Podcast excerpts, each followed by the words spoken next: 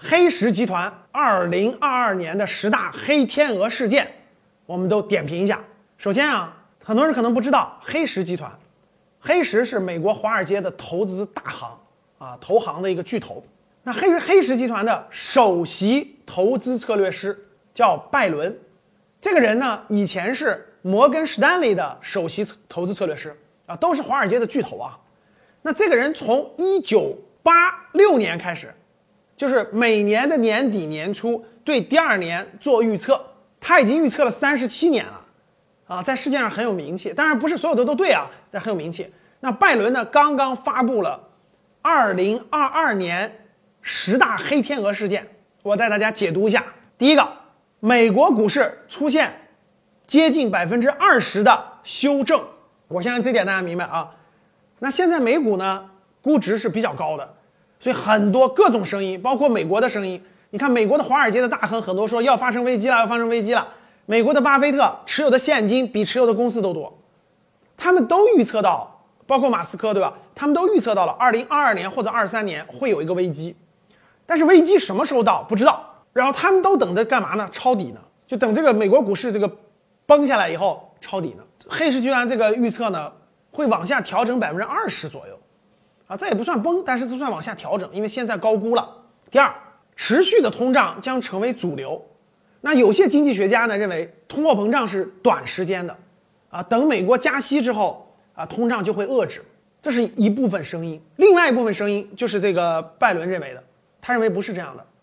这次的通胀包括物价的上涨，对吧？这个工资的上涨、租金的上涨，很多。都会达到一定的层次，就是通货膨胀会，我们会进入一个高通胀的时代，就每年的通货膨胀率就会相对比以前要高得多。这个运输和能源的价格也会持续在高位运运行一段时间，这是它的第二个预测。第三个预测，美联储加息四次，啊，美债飙升。呃，大家都知道现在美国这个放水嘛，货币非常多流向全球，那美联储也不可能让美国无限制的通胀下去，怕带来更大的这个风险，所以。这个美联储会在呃二零二二年三四月份开始加息，那有的人预测是两次，有的人预测三次，拜伦预测是四次，就四次加息。一加息，大家知道资金紧张啊，对吧？很多外资要回流美国呀，有可能美国加息给世界带来一定的经济冲击，资金的流动，全球资金流会带来一定的资金冲击。因为大家都知道，美国债务这个这个规模太庞大了，三十万亿美元，这个美国的这个自己的 GDP 也只能付利息的。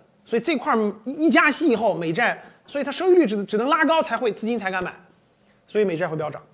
第四，美国恢复正常的生活，因为现在是疫情期间，大家都知道，虽然美国这个呃疫情管控不像我们国家这么严格，但是它的比如说呃比赛呀、音乐会呀，很多活动还是受到了限制的。其实也就是说，二零二二年世界能够战胜疫情啊，这个我也是这么认为的。我觉得二零二二年下半年，我们人类应该是能够战胜疫情的，啊，跟这个拜伦这个预测是一样的。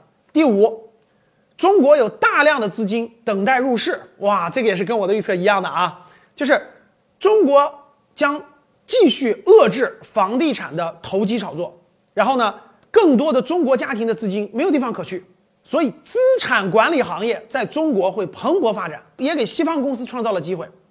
这和我的观点是一样的。我们国家的普通老百姓的钱没有地方可去，只能进资本市场，所以未来的金融市场的是唯一的出路，资金唯一的出路。